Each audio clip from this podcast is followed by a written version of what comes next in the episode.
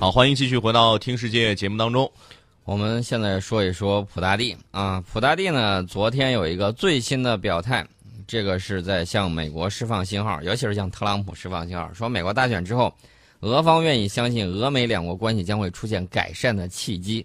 嗯，呃，我个人认为，美国也认识到了这一点，就是是说，全力向俄罗斯施压，只会让俄罗斯更快的向东看。嗯所以说呢，这也是美国自己不愿意看到的。呃，现在呢，这个情况，特朗普如果上去了之后，应该会比较务实一些，嗯可能会在一定程度上缓和与俄罗斯的这种关系。嗯，呃，普大帝就说，呃，如果俄美之间缺乏认真严肃的伙伴关系，则无法应对当今社会的种种挑战。我现在最担心的事儿，你知道什么吗？什么就是美俄的这种结盟，嗯，美俄的这种结盟。对我们呃来说压力可能就更大。对，然后呢，普大帝说，日前呢，他与美国当选总统特朗普通了电话，双方一致认为有必要改善俄美关系。那么普大帝也说了，我准备基于这个平等、相互尊重和互不干涉内政原则，与美国新政府建立伙伴对话。嗯所以说呢，这是普大帝在向这个特朗普伸出了一个橄榄枝。另外呢，大家也不用担心，这个俄罗斯之前吃过美国的亏，上过美国的当，不是一回两回了。都。被忽悠的够呛啊！举一个例子来说，现在俄罗斯他想做什么事情呢？嗯想重新振兴海上力量，然后呢实现强军的这种战略。问题是，俄罗斯到目前为止这么几十年了啊，嗯大概有二十年的时间吧。你看他有没有造过一艘五千吨以上的这种军舰？没有咱们这儿一大把，嗯，随便造，然后一造一大堆。啊是因为没钱吗？一方面是没钱，另外一方面技术人才的流失，另外一方面就是技术人才流失之后造成的这种断档，嗯，这种情况都有。你看他拿着印度的这个钱去练手，说是我给你造艘航空母舰，啊、我给你改装一艘，改来改去改去改来，他无非就是拿着这个钱，该买龙门吊买龙门吊，嗯该买技术装备买技术装备，修吧修吧，折腾折腾。他想恢复他自己的这种能力，原来的这个能力是有的，是在乌克兰，在黑海造船厂。嗯然后呢，现在的这个情况就是，呃，如何把俄罗斯现有的人才把这个东西给聚集起来，重新能够呃造军舰，这个造大型军舰，这个对俄罗斯来说，想完成起来确确实实是比较困难不。是一朝一夕的事儿啊。啊，不是一朝一夕的事儿，呃，需要最起码需要这个印度嗯，再买两艘航母，再买两艘，它也没有有的卖吧？嗯、造一造嘛，总是会有的。锅炉会不会出问题，那就另说。嗯呃，印度现在等的也是很窝火的。那么我们再说一说这个乌克兰问题，俄法，呃，俄罗斯、法国还有德国以及乌克兰外长啊，就乌克兰局势的这个对话呢，没有取得实质性的这种进展。这四个外长会议呢，二十九号选了个地方，是在白俄罗斯首都明斯克嗯啊，因为这个白俄罗斯大家都知道关系跟俄罗斯是最近的，嗯呃，这两个国家呢，呃，关系非常铁，但是能铁到什么样的程度呢？我我只是给大家说啊，这个东西如果俄罗斯不卖的话，乌克兰会卖；如果乌克兰不卖的话，白俄罗斯有时候考虑考虑也会卖啊，啊。所以说他们那儿的技术呢，当年还是很先进的啊。现在是现在，另外一说，但是呢，他选择这个位置，就等于说大家都能接受。那么各方就政治解决乌克兰东部冲突交换了意见。这个交换的意见就等于说是自说自话，你说你的，我说我的，说了半天，我们要注意外交部外交部黑法一箩筐里头、交换了意见，其实意思就是吵了一圈儿，谁也没说说服啊谁，我听了你说的，你听我说的，啊但是谁也不采纳。对话 没有取得实质性进展。嗯呃，这个德国外长这个谈完了之后就说：“哎，这个会议进行的很艰难呢，距离通过政治手段解决乌克兰危机还有很长的路要走。”嗯呃，法国外长说，会谈不能说毫无成果呀，即便对话艰难，但终究仍在进行。对你看这个关系的这种远近。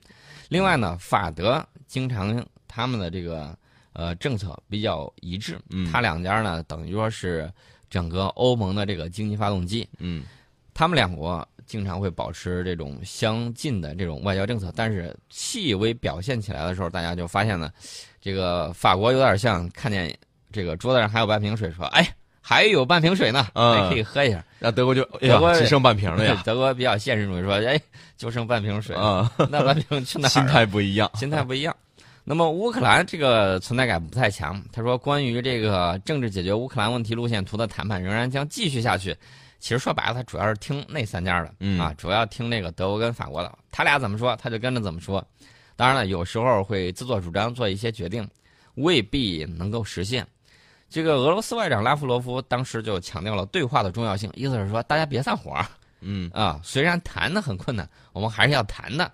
无论是诺曼底模式啊，还是乌克兰问题三方联络小组框架之内的这种会谈，都至关重要。说没有解这些会谈不可能解决所有的问题，呃，意思就是我们想要政治解决，最起码这几家坐下来谈的这种呃需求还是有的。对千万不要上去就动五毛超。他说的也对啊，就是能坐下来谈，表明还是有进展的，嗯对吧？我们这个说完了这种大的政治局势，我们还是要说一说俄罗斯重振海上力量它的这种举措。嗯呃，最近一段时间，它是派了库兹涅佐夫号航母编队南下地中海，参与了这个叙利亚反恐军事行动。当然了，这个他遭遇了战湖局的大杀器啊！嗯局座说了，说这艘船出去之后只要没事儿就行，结果一有事儿了架米二十九，然后就给掉了。嗯啊，然后呢，据说是拦阻索出现了一些问题，结果呢，很多舰载机就落到了叙利亚的这个空军的基地上，啊，只能暂时在那儿了。然后它租用的是塔尔图斯港在地中海建行建大型的这个军事基地。呃，除此之外呢，俄罗斯还有一个行动，就是要新造这个六三六点三型的这种华沙女人级的柴电动力潜艇入列黑海舰队。那么，俄罗斯海军呢这一系列举措正在表明，俄罗斯政府重振海军的大规模计划正在深入的推进。我个人，我个人对他的这个推进计划还有时间嗯不是很乐观，因为我们看到苏联海军最巅峰的时期有三十年的黄金发展期，建造了大概七百艘潜艇，一千多艘水面战舰。冷战后期的时候，苏联建成了可以与美国匹敌的海上军事力量。嗯那么，从苏联解体到本世纪前十年，由于经济困难以及国际政治还有地缘形势的这种变化，俄罗斯基本上停止了新舰艇和潜艇的建造，海军实力严重下滑。所以说，大家就知道，你要是真的像啊当年地图头一样、信了美国的话，你看你把自己国家弄成什么样子？对，，当时如果不搞这三十年的什么黄金发展时期的海军，现在说不定俄罗会有斯，现在嗯俄罗斯真的连保持住它海上强国的这种力量都没有。现在还是在吃老本儿。现在主要靠的就是苏联时代建造的这种舰艇、潜艇在维持着。大家一看他过来演习的，比如说他的一系列的这种啊，有这个大型的这个巡洋舰嗯啊，这些都是当年苏联时期建造的。呃，靠着这些东西勉强进行维持着各种舰艇、潜艇还有武器装备严重老化。我们看到当时太平洋舰队的这个过来，嗯，过来跟我们联合演习，然后双方不是有这个舰艇开放日嘛，就有我们这种老兵嗯老的这种水兵，他上去上去一看之后下来之后就说，当年我们是接，他他当时是在四大金刚，当年嗯。我们从苏联进口的那种小的那种护卫呃小呃小船啊那种顶上，然后呢在那儿训练。他说当时苏联教有官教的非常的严格，你比如说这个就我讲的那个漆的问题，你这个海上因为那个盐雾嗯。难免会生锈，生锈的话怎么办呢？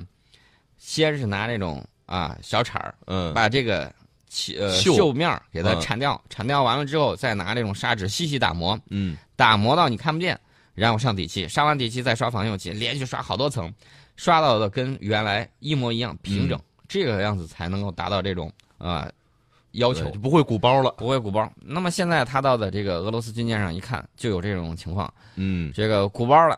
鼓包这个水俄罗斯水兵直接拿了漆哗哗哗刷了几层，你继续鼓啊，鼓成一个大圆包，我们就看到他现在自己标准化都已经降低了。呃，确确实实是降低了。然后我们再对比一下辽宁号和这个库兹涅佐夫号，前两天不是网上流传的有照片嘛？嗯主要就是它的这个锅炉房。你看俄罗斯那个锅炉房脏兮兮的，嗯呃，不知道的话还以为是在就是一战或者二战时期，呃，那种烧煤的那种老火车的那个机舱里头、嗯有那种感觉。你再看我们的，非常的整洁。嗯你看这个发动机基本上是一致的，但是这种保养。嗯也许人家可能 怎么说呢，嗯比较就这么大大条儿对，然后所以你看到一个军队啊，我们一直在说军队把被子叠成方块，内务整的那么整洁，有什么意义？其实从这些方面可以看出一个部队的精神风貌。对，这个绝对是反映的，只不过是各国传统不一样。你比如说美国，美国的这个传统就是这个仪表、仪容，嗯还有我这个服装，尤其是靴子。嗯，美国因为这个当年财力比较好，所以说呢，它的这个士兵配备的这个服装也比较丰富，呃，看起来很漂亮。看起来特别爷们儿，特别时尚。对，然后呢，他就要求你这个皮鞋嗯，必须得能照出来脸。俄罗斯也有这个擦靴子，嗯他们呢就是认认真真把你这个靴子擦得非常棒，是，内务整理好。我之前曾经说过，说这个美国过来我们这儿考察，嗯他自己对这个东西他自己心知肚明啊，外行看热闹，内行看门道。呃，包括一系列，包括哈萨克斯坦的这些将军们，嗯就是前苏联遗留下来的这些将军们，这个内务搞得都是非常棒的。他去检查，检查的非常非常的细致，而且非常的刁钻。他检查我们这儿的时候，你知道怎么检查的？怎么检查？往厕所去的这个过道、走廊，嗯，走廊这不是有窗户吗？对，窗户上头有这个秤，啊，就嗯这个上头的那块儿，他戴着白手套，呃，踩着这个窗户台儿上去就摸了一把，嗯，啊，一看完全没有灰尘啊，就很满意，说嗯你们的内务确确实实搞得不错。对，这个内务呢，形成的其实一反映的是一支军队它的这种纪律。对，然后呢，这个各国都有各国不同的这种传统，所以说呢，拿这个什么叠被子黑我们的这些，我觉得他完全没有这个内务养成的这种概念，对，可以说也没有当过兵，也不了解军事，只会一个字儿喷。对，这啊。另一方面其实表现了一种就是追求细节的一个细致的程度，对，对吧？你要是他要是嗯。真是这么说，我倒是建议他去看一看美国的这个，最起码在服装上，在嗯。着装方面，因为他参加这个晚宴，他有专门的晚礼服，嗯。然后他平时的时候他有各种各样不同的着装，嗯，对这个要求非常高，系哪颗扣，袖子能挽到哪儿，规定的是一清二楚。而且这个有很多军迷啊，他在这个收藏美军的这些呃军品的时候，嗯，他会发现这个衬衣，衬衣底下有两个挂扣就在里头，嗯，干嘛使的呢？就是这个衬衣掖到这个裤子里头，我们会有这样的情况，你会发现这个衬衣有时候你一活动一动它出来了，它出来了。啊，那么美军是怎么做呢？尤其是美国海军陆战队，它这个衬衣里头两个钩正好勾在裤子里头，里头有两个环，嗯，勾在上头之后，它就让你在活动的时候始终保持着衬衣的这种挺阔。嗯，所以说呢，这个美军在很多小细节方面，嗯你看似好像不经意，但是为了展示它的军容军姿，这个要求是很高的。对，其实各国嗯军队对这些要求都非常高，对所以我们再看看俄罗斯这边，呃，也是因为很多细节能够看出来，他现在的这种军事力量的确是下滑了很多。继续回到节目当中，我们的微信公众平台上也有朋友这个说啊，龙卷风说苏联解体，当时苏联解体导致的这个军事专家的流失是这样的一个情况是吗？对，嗯确确实这个专家流失的还是非常严重的。嗯然后呢，我们周边的邻居也有弄了不少，不然的话，大家不能想象它有些东西为什么和俄罗斯的东西那么像。那么最近这几年呢，俄罗斯面临的军事政治的压力是越来越大，所以俄罗斯政府开始把重建海军的这个问题提上日程。大家知道，这个海军呢，绝对不是一朝一夕建立起来的。嗯都说百年海军，一方面你要有器物，另外一方面你要有使用这些器物的人。嗯呃，这个要去发展起来，海量的银子堆起来的。嗯首先呢，在国家层面，我们看到俄罗斯从二零一零年以来，他通过了好几个有关于海军发展战略与未来舰艇和潜艇建设的规划，同时呢。呃，俄罗斯政府加大了这种财政投入，全力推进海军的舰艇、潜艇还有武器装备的这种更新换代。那么，俄罗斯海军呢，现在是迎来了重新振作的这种新机遇，但问题是，关键是看你投钱的这个多少。最近三到四年，已经有四十二艘各型这种新建的这种舰艇还有潜艇配备了海军。到二零一八年前，按照俄罗斯媒体的说法，说还要有五十多艘新建舰艇和潜艇加入海军序列。嗯，呃，我个人认为这个船呢，普遍是偏小了一些。对它现在虽然有这么多艘投入使用了，但是还是呃规格不够，规格还是小一些。你看，四十二艘各类新建舰艇还有潜艇，对吧？对各类大家算一算，一年时间我们下水多少零五六，下水多少零五四 A，多少？同这一年 嗯下饺子一样，差不多。你各型的，咱不说潜艇啊，潜艇这个数量非常的秘密的，这个不说，光说这个零五六，一年下饺子怎么也得这个二十往上吧。嗯，算排水量总和大概 这嗯这个是我们一年的量，嗯一年一型舰艇的量，大家一对比就知道俄罗斯海军现在跟我们的这种实力的这种差距。呃，那么俄罗斯呢，计划是到二零二零年的时候，是新建现代化装备的这种比例要在海军武器装备里头占到百分之七十。其实正常的更新换代你也应该换了，呃，但是这个船小，这个一直是一个大问题。那么按照目前的规划，我看到俄罗斯有一个很雄伟的目标，就是到二零三零年之前。俄罗斯海军要建造七艘这个潜航排水量达到一万三千八百吨的这种八八五型亚森级多用途核核动力潜艇，这个我倒觉得这个俄罗斯只要钱够，他做这个多用途核动力潜艇应该是问题不大的。嗯，呃，新建造的这个亚森级的核动力潜艇首舰北德文斯克号是二零一四年交付海军，另外五艘正在建造当中。呃，除了这些之外啊，我估计俄罗斯可能会。发展哪些力量呢？嗯，它可能会大大加强它的潜艇部队，因为这个空潜快，呃，是在不对称作战之中很有效果的。那么俄罗斯的这个潜艇啊，实力水平还是相当的不错的。嗯，它会大力先发展这个核动力潜艇，然后呢，把这个其他的这个海军呢，先有效的这种进行组下阻，然后贺阻了之后，他可能会想，我再慢慢的。先保卫住我的这种领海底下，保证没问题。我再慢慢的配这个小军舰，然后慢慢再配中型的，再配大型的，他慢慢再恢复啊。这个应该是俄罗斯的一种想法。而且俄罗斯现在正在设计研究第五代战略潜艇，它有了这个东西之后就是杀手锏。因为俄罗斯说了，你只要敢过来动我，嗯，你打掉我一个师试，我马上动用核武器。对这个战斗种族的话，一定要是啊 认真听的。所以说呢，大家就呃比较担心。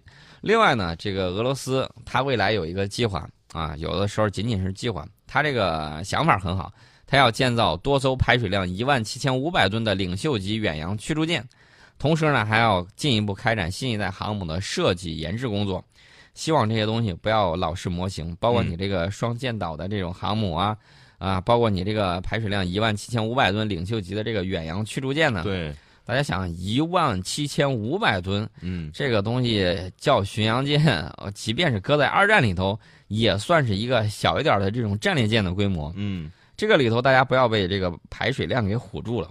有两个方面，大家不一定是排水量决定的，是吗？呃，排水量可以装更多的东西。另外一方面呢，也只能说明一个问题。嗯，呃，它的这个东西的整合可能要差一些，比如说多多功能的隐身桅杆。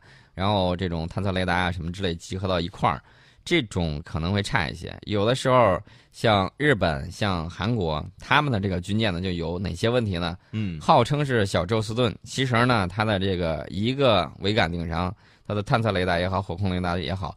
不可能像这个美国的 Csi 一样把这个整个系统给集成，他没办法，只好因为技术不过关嘛，只好单方面的把各个部件摆出来。当然了，这里头还有电磁干扰啊等等一系列的问题，甚至有的时候你我就不说是他俩哪个国家的哪个军舰了。嗯，会出现什么问题呢？开了这个雷达之后，会对其他的这种雷达进行干扰，不得不把其他的雷达给停下来。这种情况是时有发生的啊。所以说呢，不要看它的这个吨位，要看你这个作战效率到底是什么样的一种情况。所以我对它造这个排水量一万七千五百吨这个，呃，吨位倒是挺大，但是实际上，呃，第一你要有钱去造，第二你要有这种实力能够造得出来，第三。看看你这个船的技术水平到底怎么样？而科技发展，我觉得就是目标，如果定到二零三零到二零四零，会不会有一个这样的现象发生？真到了那个时候，发现这样的潜艇已经没有什么用了。呃，我觉得短期之内来看，还是有相当的用处了。之前有人说这个坦克无用论，有人说这个航母无用论，我觉得这种说法都是错误的。嗯，在实际的这种战争中表现。应该说，航无论是航母也好，还是坦克也罢，在各自战场领域还是最有效的这种攻击手段。嗯啊，不然的话，美国也不会保持这么一个庞大的这种航母编队。然后呢，时不时的耀武扬威，跑到哪儿说：“呃，你怕不怕？我来了两艘航母编队了。”呃，对我们来说，对有能力把他这个玩意儿打掉的大国来说，当然是不 care 他了。对，呃，但是对一些中小国家来说，俄美国的这个航母编队还是很有威慑力的，嗯，因为它这个航母编队出动的这种战斗机，比那个国家所有海陆空加起来战斗机还要多，性能还要好，人家不怕那是不可能的。对。